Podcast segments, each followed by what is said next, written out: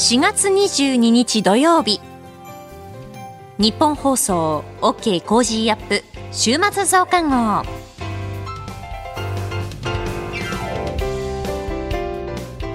ニッポン放送アナウンサーの新行市佳です。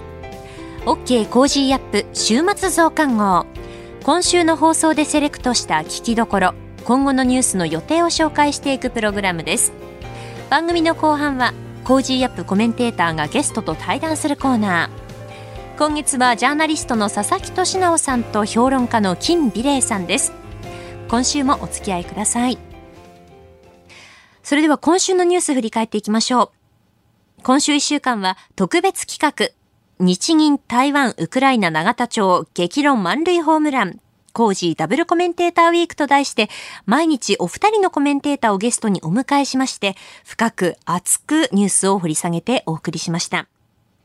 今週取り上げたニュースは、ロシアのプーチン大統領が中国の国防相と会談、軍事協力の強化で一致。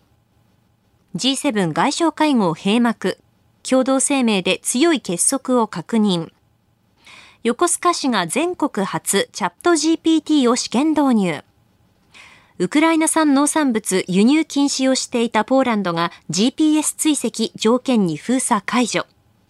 陸自ヘリ墜落事故5人死亡確認。NATO の事務総長がキーウを訪問。ゼレンスキー大統領と会談。こういったニュースを取り上げました。今週は連日岸田総理襲撃事件を受けて番組で取り上げてきました。そこでプレイバックは各曜日で取り上げた様々な視点をダイジェストでお聞きいただきます。さらに金曜日は経済の専門家のお二人にアベノミクスについて掘り下げていただきました。それでは今週のプレイバック。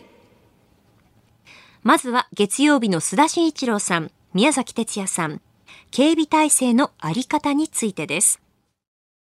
あのやっぱりこの手の事件っていうと、えー、昨年の安倍晋三元首相のね、はい、件がすぐ思い出されるんだけども、それ以前からね、与野党を含めて、はい、えー、ちょっとちっちゃなね、小競り合いとか、大田事件とか、えー、福山立憲民主党のね、元幹事長を含めてね、はい、あるいは女性に対する、そのセクハラ行為と言ってるのかな、うん、その有権者の。というところを含めると、相当な、そういうちっちゃいものも含めると、相当な数がここへ来てずっと起こってきたと、そういう経緯があるんですよ。そうですよね。で、それに対して、えー、警察はきちんと警備してきたのか、1点目。そして2点目はですね、きちんとそれを取り、ま、メディアは取り上げてきたのか、っていうところを含めると、やっぱり最終的にこういったところに行き着くっていうのもね、はい、よく理解できるんじゃないかなと思いますけどね。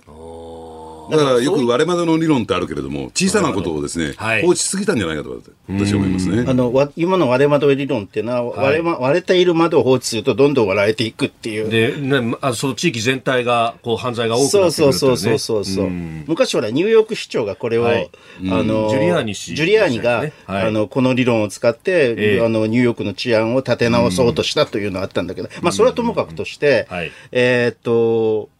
じゃあどうするかっていうと、結局さ、こういう街頭演説とかっていうものに対してやっぱり規制を設けなければ、アメリカみたいに規制を設けなきゃいけないかなって気がしますね。だって、事前にこう、その、その人のプロファイルによって危険性を判断できないとするならば、止めるために、止めるためには、結局こう、その場の防御っていうのを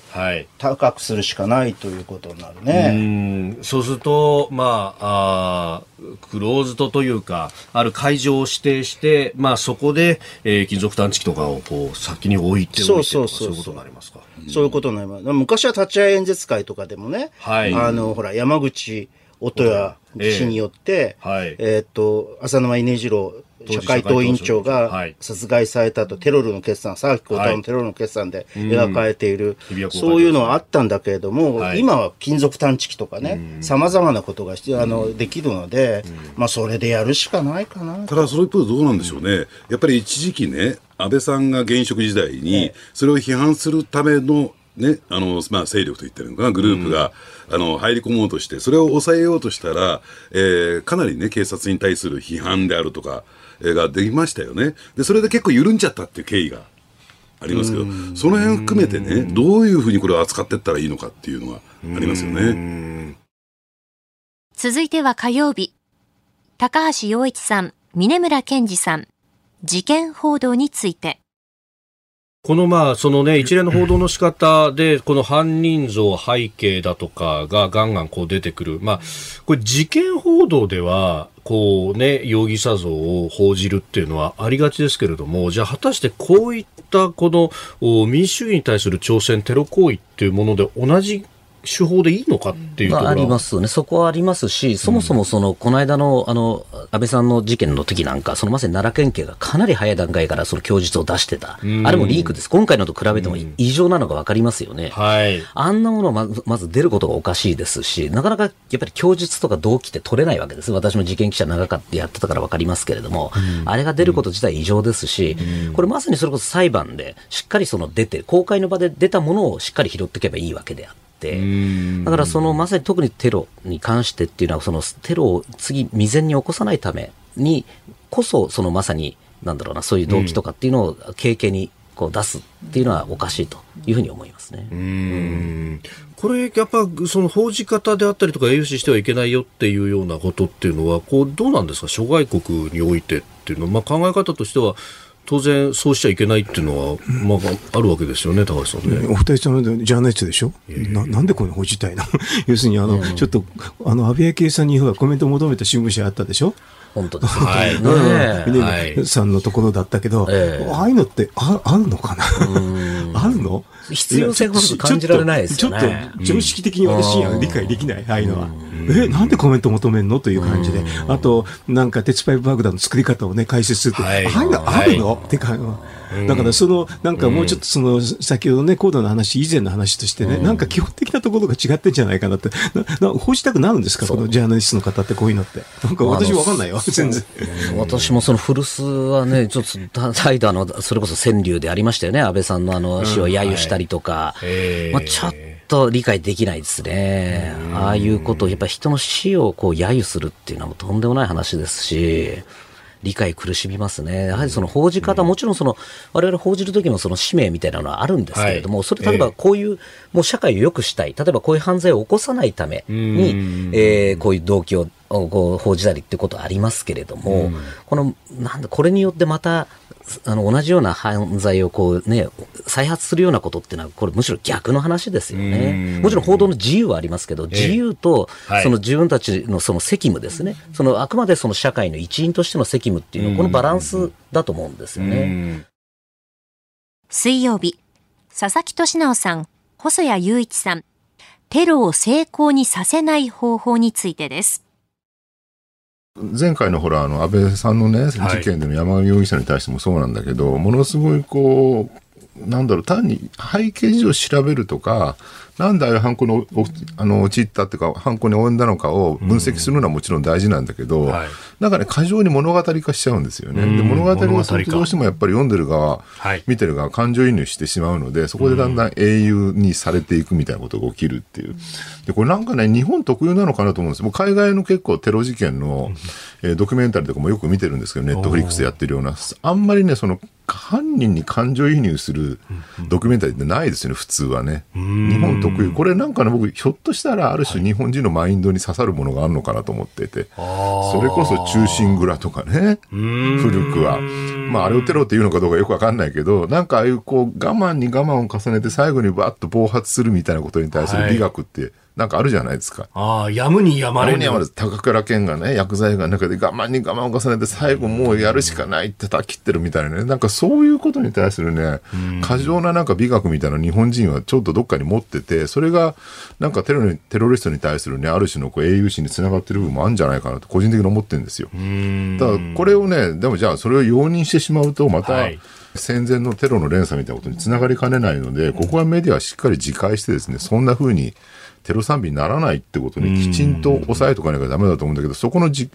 事情作用が全くないのが現状ですよね。あの、テロっていうのは、まあ、テラーという言葉から来てるわけですけども、はい、これはある行為、それ自体がテロにはならないんですね。つまり、例えば、暗殺暗殺未遂とか爆破事故というのは、それを一切報道せずに社会が一切それに反応しなければ、それはテロにはならない。つまりは、その事件が起きた後に社会が恐怖を感じたとき、あるいはそれが一定の反応を得たとき、ですから、例えば2005年7月にロンドンで、あの、同時爆破事件があって、私はっきり覚えてる、当時イギリスに短期でいたので、覚えてるんですけども、とにかく反応しないんです。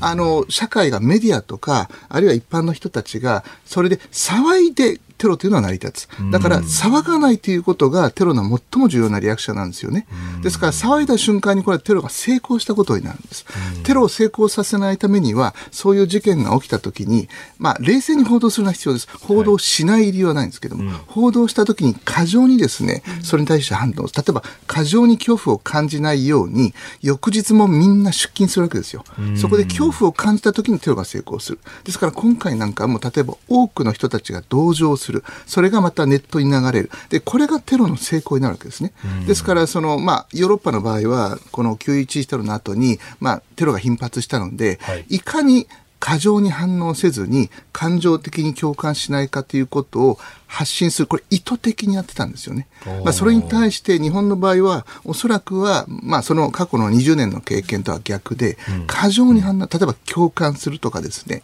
メディアが、例えば政府が悪いんだとか、首相に問題があった、政治に問題があった。で、それをやればやるほど、実はテロ、テロというものが成功したことになる。それは、まあ、犯行犯とは関係なく社会現象として、それに対するおそらくリテラシーというものが、せっかく911テロの後に世界で、あの、テロリズムの研究もそうですし、メディアの対応というものが広がったのに、なんとなくそれが忘却された気がしますね。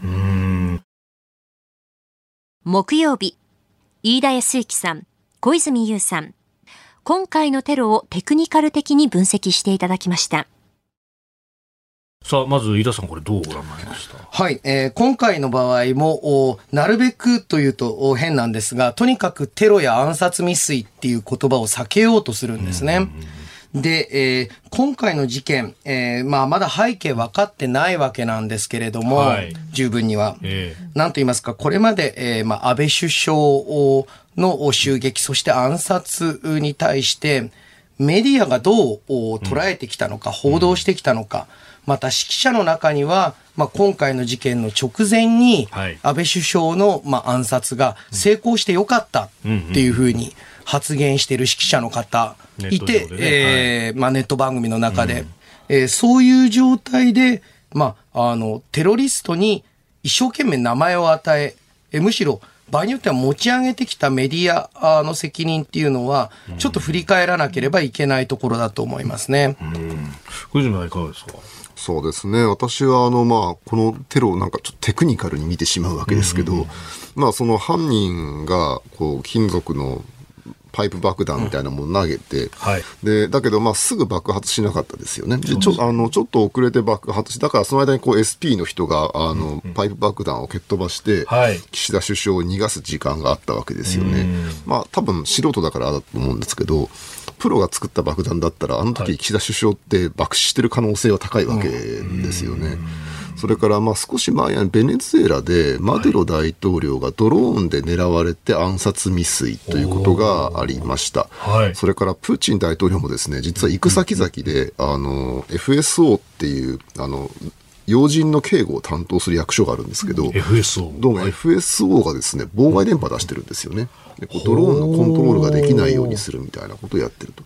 だから、あのー、本当の暗殺のプロがやろうと思ったら、もっと高性能の爆弾であったり、今だったら自爆ドローン使うのかもしれませんし、なんか別の方法使うのかもしれませんし、要人の警護体制、本当にこのままでいいのかというのはちょっと感じましたね。でも他方で、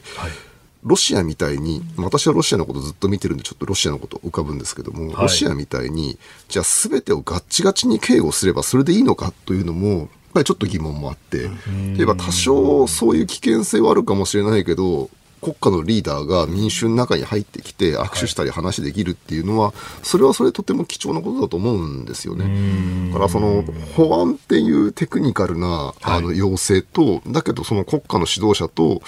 国民がちゃんと触れ合えるって民主的な価値っていうのをどう両立させるのかっていうのは、なんかますます難しい問題だなと。まあ、おそらくこう、あの、確定的な解はなくて、あのどっちのリスクを多めに取るかみたいな、はい、そういう組み合わせになってくると思うんですね。で、その組み合わせの配合を決めるのはやっぱり哲学だと思うので、哲学我が国としてはじゃあどういう国を目指すのかという。最後、金曜日です。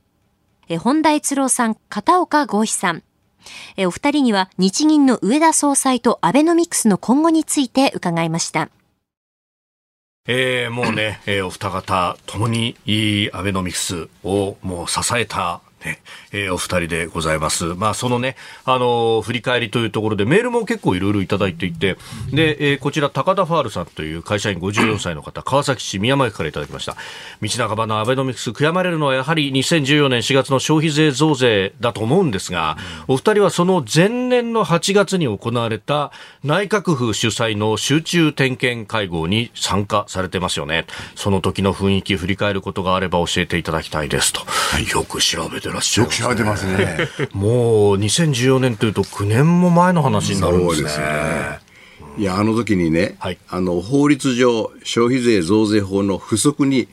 点検会合をやれって書いてあったんですよ。うん、で、あの、その規定に従ってやったんですけど、60人ぐらい招待したんですね。えー、で、1回12、3人かな、やったんですけども、ほぼ7割、8割、予定通り増税しなさいということを言われましてね。でもちろん片岡さんは延期した方がいいと、で私は1%ずつ刻み方を変えたらどうかと、3%は無理だと、耐えられないと。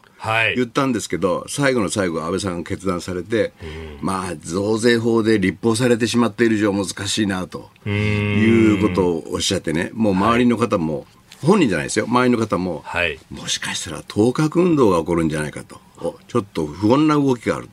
ということを聞いてね、はい、それで、え、内閣総理大臣でも、そんなこと言われるんですかって、びっくりしたんですけど、そしたら、あの、回顧録に、生々しく書いておられる、うん、そうですよね。気に入らない政権は倒しにかかる、ね、そう、やっぱり、総理大臣ですから、彼は国民の民意をね、代表しているはずだから、うん、やっぱり8%の増税は無理だと判断したら、みんなそう動かないとね。うん。意固地になって反対する人がいる。そういう、でも考えてみたらね、まあ、ある意味、四面楚歌みたいな片岡さん、雰囲気だったんですね。まあ、そうですよね。うん、ですから、あの、いや、私自身、あの、本田先生にね、はい、あの、からお電話をいただいて、で、私ちょうど、あの、夏休みで家族と一緒に旅行に行ったんですよ。そうだったんですか？その時に、いや、点検会合8月にあるので、出てくださいというお話があって、で、それで、まあ、急いで準備をさせていただいてお話をしたんですけど、まあ、当時はあれですよね、その、えー、論点2つあってですね、はい、あの、一つは消費増税にアベノミクスが耐えられるかって話。で、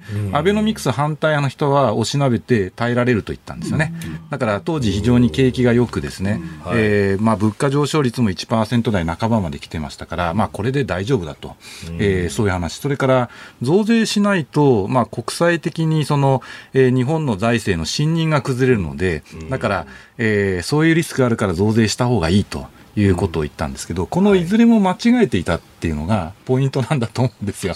えー、ですから、あのまあ、国際的信任が崩れるのかどうかっていうのは、これ、確率の問題で、100%そうではないというふうなことは言えなかったわけで、ですから、あのまあ、私も100%そんなことが起こらないとはあの断言はできませんと。ただ、可能性は非常に低いですよってことを言ったんですよね。で、現に、あの、安倍さんは、まあ、えー、2014年の4月の増税はやらざるを得なかったわけですが、まあ、その後、10%への増税っていうのは2回延期をしてるわけですよね。はい、だから延期をしても、別に日本の財政は破綻しなかったわけですよ。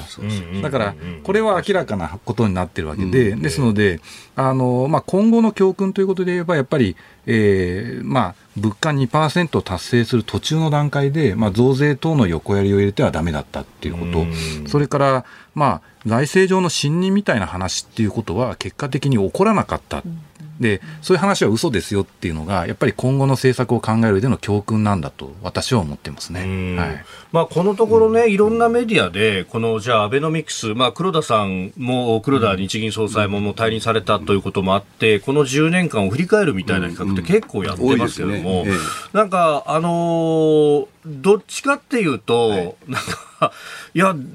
失敗だったぐらいの感じの、ええ、こうイメージで語られることが多いんです、そうなんですよ。うん、困ったもんですね。困った私は、あの、決して失敗ではないと。ただ、完成はしてませんと、未完成ですと。道半ばですというふうに申し上げているんですけどね。で、今、片岡さんがおっしゃった、はい、その、延期するときには、あのまあ、2回延期されたんですけどね。そ、ね、その時には何かと一緒に抱き合わせで、えー、やらないとあの政治家が動かないと。で、抱き合わせっていうのは何かというと、衆議院総選挙なんですよ。解散総選挙なんですよ。はい。それを2回、まあ2回目は、あの、伊勢島伊勢島サミットを使って、で、えー、中国を中心に、ま、グローバル経済が少しおかしくなっている、変調をきたしていると。で財政、金融だけではなくて、財政も一緒に使おうということで、安倍の安倍さんがリーダーシップを発揮されて、はい、えー、まあ、声明を出したんですよね、でそれを使って参議院選挙をやって、それでやっと延期できたんです、そうしないと、本当に政治家っていうのは、財務省の影響下に、非常に強い影響下に置かれていると。いうのがちょっと驚きでしたね、私も財務省出身なんですけど。いや、本当、選挙を経ないと、やはり。いや、そうなんです。うんまあ、でも政策効果という意味においては、はい、やはりまあ効果あったと私も思ってますし、うん、それからアベノミクスってやっぱり3本の矢なんですよね。はい、ですから金融政策、財政政策、成長政策、まあ、この3つを通じて、そのデフレ下にあった日本を、まあ、停滞から、えー、普通の経済になるように取り戻そうと、まあ、そういう政策なので、ですから、えー、金融政策だけ検証しても、はい、まあ、意味がないし、それから、いや、なんでこんなのを10年もやってるんだと、えー、これはなぜ10年間を続けてもなかなか達成できないのかっていう理由をやっぱり考えないといけないんだと思うんですよね。だから、あのその時にその政策全否定では私はまずいと思うんですね。はい、なので何が足りなかったかっていうと結局、まあ、財政政策、成長政策の残りの2本の矢がなかなかうまく働かなかったわけですよね。であのそれっていうのは、まあ、政治的な抵抗とか先ほど話したその、えーまあ、増税の判断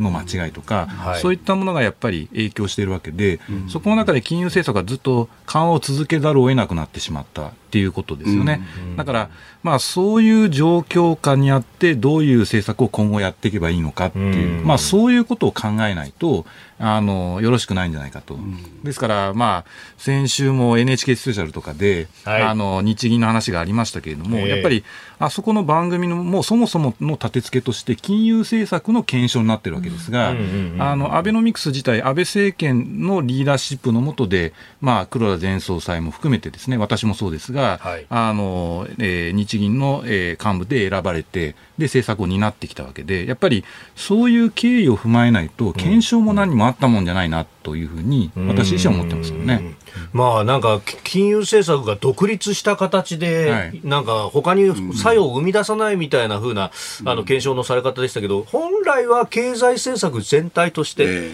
あのじゃあこれ、これ今までの10年間の経済、日本経済ってどうだったんだろうね、っていうのをやんなきゃいけない、検証してもらわないといかんですね。あの本来あの、財政、金融は車の両輪としてね、はい、有機的に結びつくもんなんですよ、結びついて運用すべきものなんですね、で金融を今、下げてますから、はい、あの緩和しているあの財政を出動しても、金利が上がってこない状況になるあるんですね。ということは、財政出動すると、財政を出すと、それがそのままま GDP に反映してくる。反映しやすい状況にあるんですね。でそういう意味では金融と財政を一体運用するのに非常にいいタイミングではあるんですけども、財務省は、まあ財務省だけに限らないと思うんですけども、はい、保守派というか頭の固い政治家の方は財政を出すのを嫌がるんですよ。もう今危機的状況にある。破綻一歩手前だと。はい、これ以上出せないというふうに勝手に論理を作り上げちゃうんですよね。もうこれ、コロナ前からそう言ってましたけど、コロナ対策って考えてみたら結構財政出しましたよね。出しました。でもね、コロナ対策っていうのは有事なんですよ。でね、コロナ対策自身をね、見て、ばらまきだと、はい、まあ、矢野前時間がね、ある月刊誌に書きましたけど、それを見てね、某大物時間が同じようなことを書きましたけど、あれは違うんですよ。あれ、あの、必要なんですよ、ばらまくのが。ばらまきと言われようが、何と言われようが異常事態ですから。で安倍とアベノミクスを同一視しないでほしいと思いますね。でまあ本当こう現役世代からするとあるいはあの当時こう学生でそこからこう社会に出た人たちからすると、いや結構雇用良かったよねと、であの大学出た後選ぶことができて会社に入ることできたよねって人も多かったし、はい、そこの部分のなんかメリットみたいのがあまり語られないですよね、うん、そうですね、まあ、特にやっぱり恩恵を受けてる方って若い人が多いと思うんですよね。うん、であの今、足元のやっぱり雇用状況を見ていますと、はい、そのちょうどそのデフレが始まる直前、えー、1998年あたりの、えー、就業率60%超だったんですけど、そこに戻ってきてるんですよ。で、就業率というのは、これは15歳以上人口の中で働ける方、はい、まあ、就業者の割合なんですが、これがその、えー、人口が減少して、えー、まあ、えー、15歳以上の労働力人口が減る中においても、えー、例えば1998年から2012年あたりまでっていうのはずっと減り続けてたんですよね。本当は働く人が減るんだから、はい、その分、あの椅子が空くから、えみんな仕事に就けるはずじゃないっていうところが、え、より経済がそうです。だからおっしゃるように、本当は、え人が減ってるんだから、あの自然的に自然に、その経済状況あんまり関係なく、働ける人が増えるであろうと思われたところが、働ける人の割合そのものも減ってしまったというのが、これがデフレの怖いところなんですよね。でそれを10年かけて、ようやくデフレになる前の状況に戻したっていうのが、はい、これが雇用の動きなんですよね。それだけ遅いというか。えー、まあ、それだけやっぱり時間がかかる。ほど、あのその前の10年間の停滞っていうのは大きかったわけですよ。だからリーマンショックもあり、そこの中で、えー、80円を割るような円高にもなり、はい、それから、まあ、今では想像もつきませんが、1万円を切るような日経平均にもなり、で日本企業60区、何十区みたいな話が言われて、はい、でもうこれ大丈夫なのかとあの、雇用も含めて非常に先が暗い状況だったわけですよね。でちょうど私自身、その90年代半ばのその5%の失業率になる直前のあたりで就職してたんですけど、やっぱり非常にひどかったですよね。えー、あの就職できずに大学にこう行って、はいえ。ー、あのそこでなんか2年ぐらいちょっと待とうみたいな、そういう人も結構いましたよね。だからやっぱりそういう状況には今はなくて、でむしろ若い人の能力や資質そういったものが企業においても非常に、えー、求められてるし、あの必要とされているような時代になって、でそれはやっぱりこう人口の動態みたいな少子高齢化みたいな影響ももちろんありますが、はい、え一方でやっぱり景気がそれなりに良くないと、あのそういう状況にはならんですよね。ということがアベノミクス巻いた後でやっぱり実感されることなんじゃないかと、そう思います。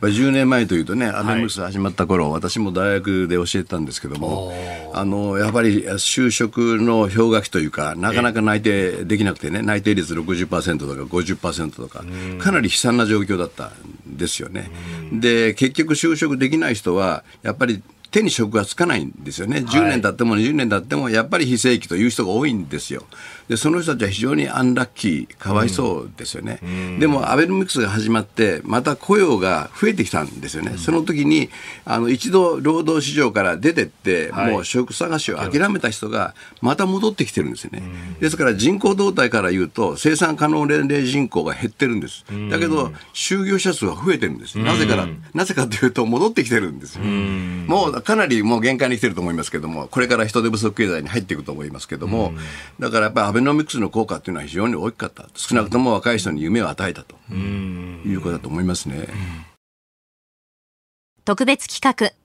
日銀台湾ウクライナ永田町激論満塁ホームラン。工事ダブルコメンテーターウィーク。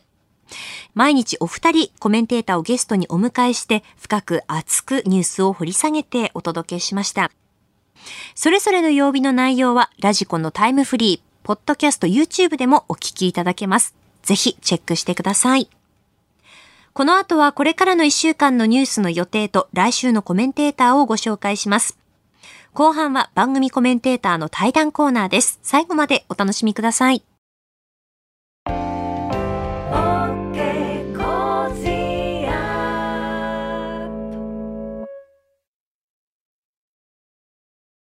自分よし、相手よし、第三者よし。この三方よしの考え方は、より良い人生を築くための重要な指針です。モラロジー道徳教育財団は、ビジネスリーダーのための経営誌、月間散歩よし経営を発刊。人づくり SDGs に取り組む企業の皆さんにおすすめの一冊です。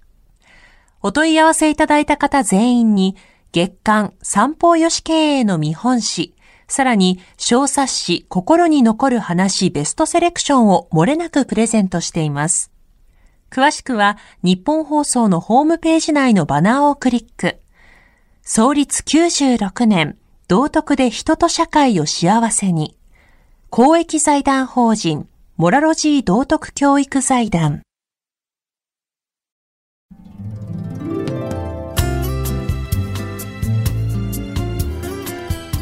OK コージーアップ週末増刊号。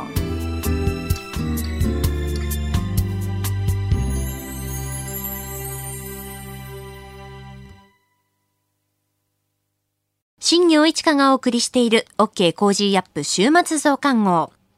ここで日本放送からイベントのお知らせです。今日22日土曜日と明日23日日曜日、日比谷公園でスマイルグリーン、やっと会えたね、日本放送ラジオパークイン日比谷2023が開催されています。日本放送の出演者が次々と登場する公開生放送や公開収録、番組や各企業のブース、飲食エリアなど一日中楽しめる企画が満載です。えっと、私はですね、明日日曜日は、物販ブースというのがありまして、こちらで、あの、6月25日日曜日、東京国際フォーラムホール A で開催される、飯田浩二の OK 工事アップ激論、有楽町サミット in 東京国際フォーラムの、えー、チケット販売を、えー、行います。で、他にもですね、あの、ラジオリビングのブースもありまして、そちらにも、ちょっとこう、多分商品の紹介だと思うんですけれど、えー、リビングのブースにも行きますし、あと、日本チャレンジドアスリートのコーナーもありまして、ここではですね、あの、車椅子バスケットボールだったり、あと、車椅子ラグビーを実際に体験できるコーナーになっているんですね。ここにも私は行って実際にこう体験する予定になっています。ぜひあの皆さんと一緒に車椅子バスケットボール体験したいなと思っていますので、お時間ありましたらお立ち寄りください。で他にもですね、いろんなブースがあるので、私だけではなくてですね、日本放送アナウンサー、至るところに多分いると思いますので、ぜひあの見かけたらお声掛けいただけたら嬉しく思いますので、よろしくお願いします。そしてですね、日曜日、一つの目玉がですね、あのフィナーレなんですけれども、えフィナーレが夕方4時から日本放送アナウンサースペシャルトークショー。ということで、えー、増山さやかアナウンサー、広田美幸アナウンサー、飯田浩二アナウンサー、箱崎みどりアナウンサー、東島エリアナウンサー、熊谷美穂アナウンサー、前島香野アナウンサー、内田祐樹アナウンサー、そして私、新業、えー、みんなでいろいろ話すということで、まだ中身何も聞いてないので、どうなるかちょっとわからないんですが、ただの聞くところによるとですね、このアナウンサースペシャルトークショーの MC をあの人がこう担当して、えー、さらにスペシャルな演出が加わるということですので、あの見どころ満載のフィナーレになるんじゃないかなと思っております。えー、ぜひぜひお時間ありましたら日比谷公園にお越しください。お待ちしています。続いてはこれからのニュースの予定をお伝えします。4月23日日曜日、統一地方選後半戦投開票。衆参5つの補欠選挙が投開票。知床観光船沈没事故から1年。4月24日月曜日、EU 外相理事会開催。4月25日火曜日、定例閣議。JR 福知山線脱線事故から18年。4月26日水曜日、米韓首脳会談開催。4月27日木曜日、日銀金融政策決定会合開催。1月から3月期のアメリカ GDP 速報値発表。4月28日金曜日、定例閣議、小池知事定例会見。2022年度と3月の有効求人倍率発表。日銀上田総裁が会見。1月から3月期のユーロ圏 GDP 速報値発表。3月のアメリカ個人消費支出 PCE 物価指数発表。4月29日土曜日、G7 デジタル技術省会合開催。ソウル・イテウォンの転倒事故から半年。関越自動車道高速バス事故から11年。続いては来週のコメンテーターのラインナップをご紹介します。4月24日月曜日、外交評論家で内閣官房参与の三宅邦彦さん。25日火曜日、ジャーナリストの有本香里さん。26日水曜日、数量政策学者の高橋洋一さん。27日木曜日、ジャーナリストの鈴木哲夫さん。28日金曜日、作家で自由民主党参議院議員の青山繁晴さん。この後は Cozy up コメンテーターがゲストと対談するコーナー。今月はジャーナリストの佐々木俊尚さんと評論家の金美齢さんです。今回が最終回です。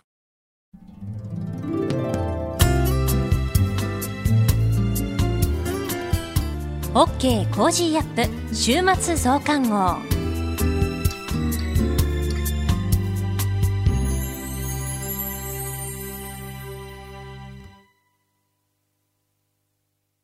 道徳って何だろう？思いやりって必要なの？その答えは道徳を考える月刊誌ニューモラルにあります。今や日本人の道徳力は世界からも大注目。さああなたも道徳を学びませんか？お問い合わせいただいた方全員に月刊ニューモラル、さらに小冊子心に残る話ベストセレクションを漏れなくプレゼントしています。月刊ニューモラルは創刊50年。日々の出来事をテーマに人間力が豊かになるエピソードが満載です。詳しくは日本放送ホームページ内のバナーをクリック。道徳で人と社会を幸せに。公益財団法人、モラロジー道徳教育財団。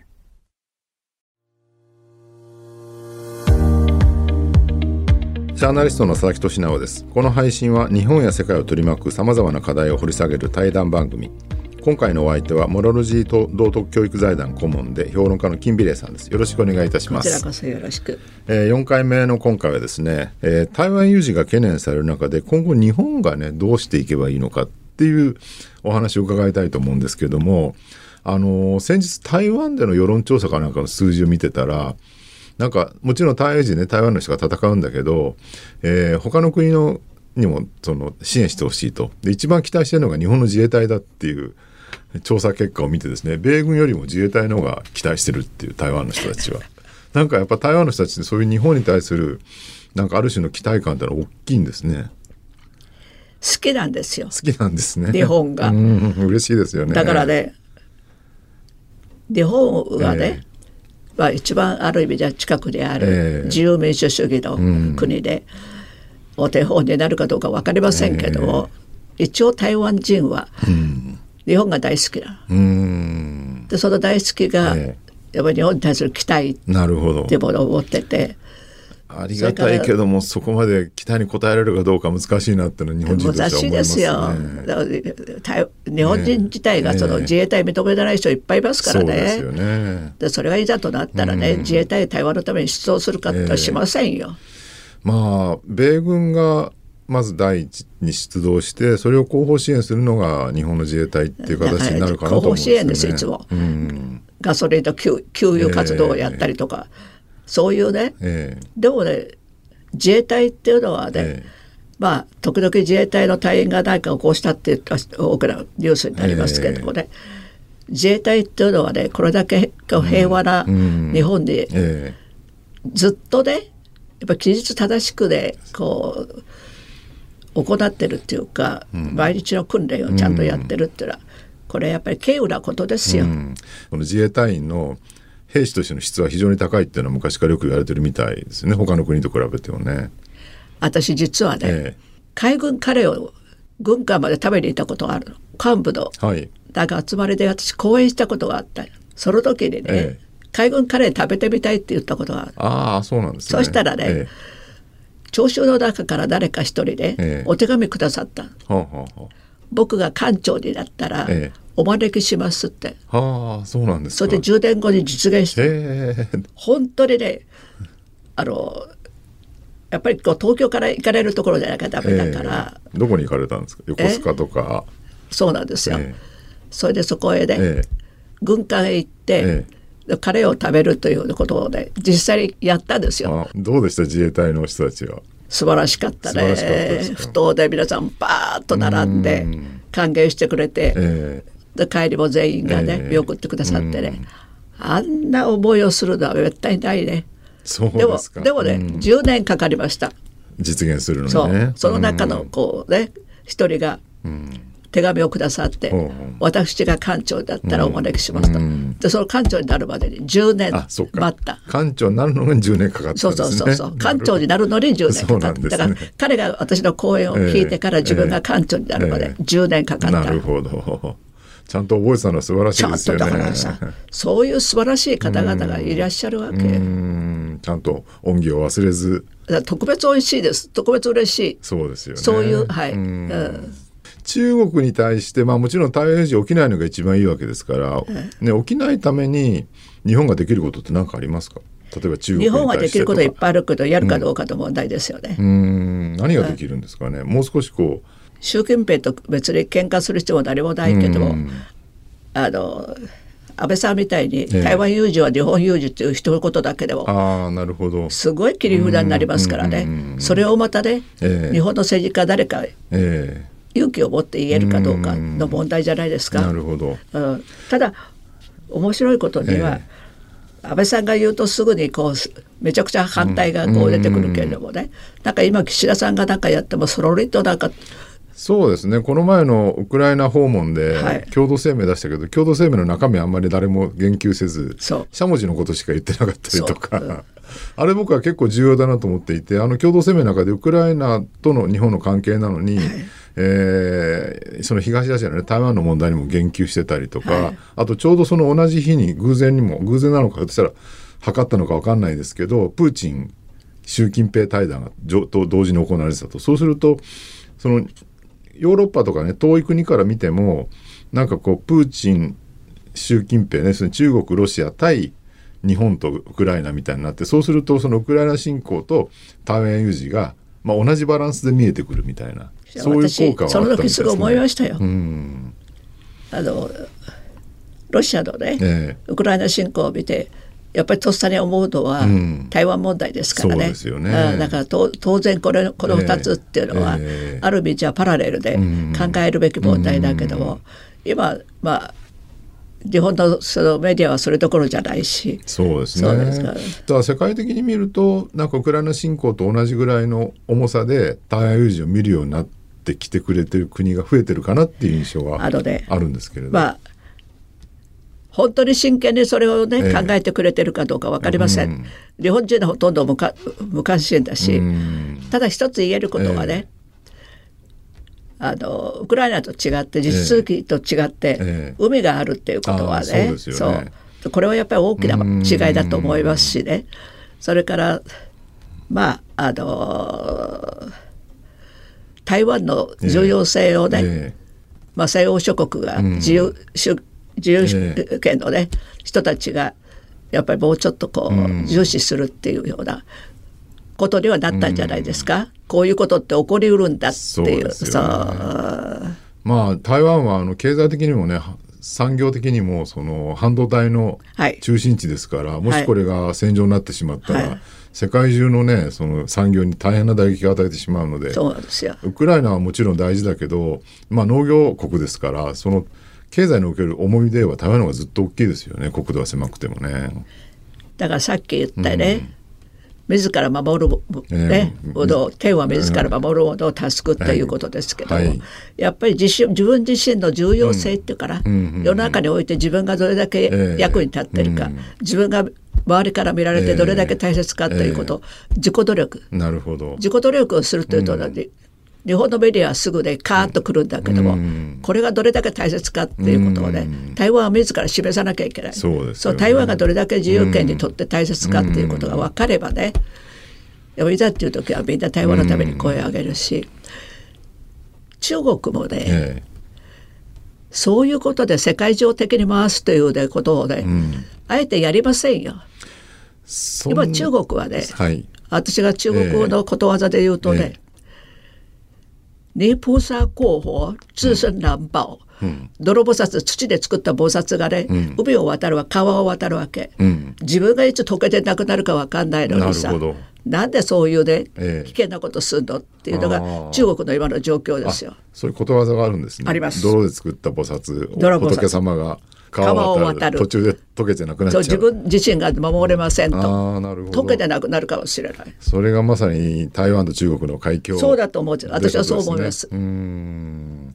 確かにね中国もまあロシアと仲良くしてでもロシアと心中してねあの世界だけになってしまっていいことはないわけですから。いいことないですよ。だって中国だって商売しなきゃならないし、うんね、あれだけの人口を養わなきゃいけないですよ、えーだってもう、うん、あの奥地の人たちってのはまだどれだけ貧しくてどれだけひどい生活をしてるか。ね、当然ヨーロッパやアメリカともね経済的結びつきは極めて大きいわけで、はい、そうです。そこを考えればあまりにもロシアに加担してね台湾を攻めるなんて無謀なことを冷静に考えるとしないだろうなってことですよね。さっき言ったように、うん、いつも私の持論ですけど、えー、中国人ってのは賢い人もいっぱいいるわけだから、うん、その自分たちの利益のためにどうすればいいかということを考えるだけの知恵だったんだ。だって何千年の歴史の積み重ねですからね。でも不思議なものは中国ってそれこその秦の時代より以前ですけどあんまり他の国に興味なかったじゃないですか。あの大陸の中だけが好きで。いやだから、ええ、自分たちが宇宙の真ん中だと思ってたのよ。そうですね、昔はだって欧米という国々があるってことも知らなかったわけだから。ね、だからせいぜいだからその、日本だとかその周りのね、あの小さな自分たちに言わせる、中国人って両のことを小日本っていう小さい日本。ああそうなんです、ね、そうなんですよ。小日本、自分たちの領土に比べりゃ、あんなちっぽけな国と思ってるわけでしょ。それがある日その、日本に追い越されちゃうから、うんね、悔しくてしょうがない。でも昔みたいに別にその中華のエリアの中だけでいろいろやってれば別にわざわざ日本とか、ね、台湾とかに興味持たなくてもいいのにと思いますけどね。だから台湾なんかもう本当にその、世界の果てみたいなところ思ってました。新潮の北京から見れば、台湾なんて世界の果てみたいなところですよ。そんなに気にしなくていいのにねと思いますけどね。そうですよ、そうですよ。あんなに大きな国なんだから そう,、そういうふうにねあの意識を持っていってほしいですね今後中国にはね。はい、はい、ありがとうございました。えー、今月はモラロジー道徳教育財団顧問で評論家の金美玲さんにお話を伺いました。ありがとうございました。こちらこそ。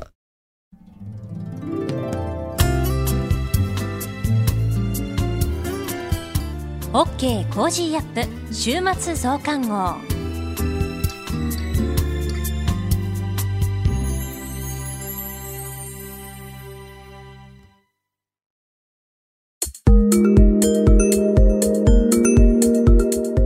と一緒に作るニュース番組、ニッポン放送飯田浩司の OK Cozy up。平日月曜日から金曜日朝6時から8時までの生放送でお届けしています。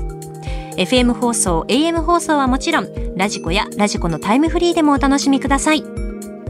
OK Cozy up 週末増刊号。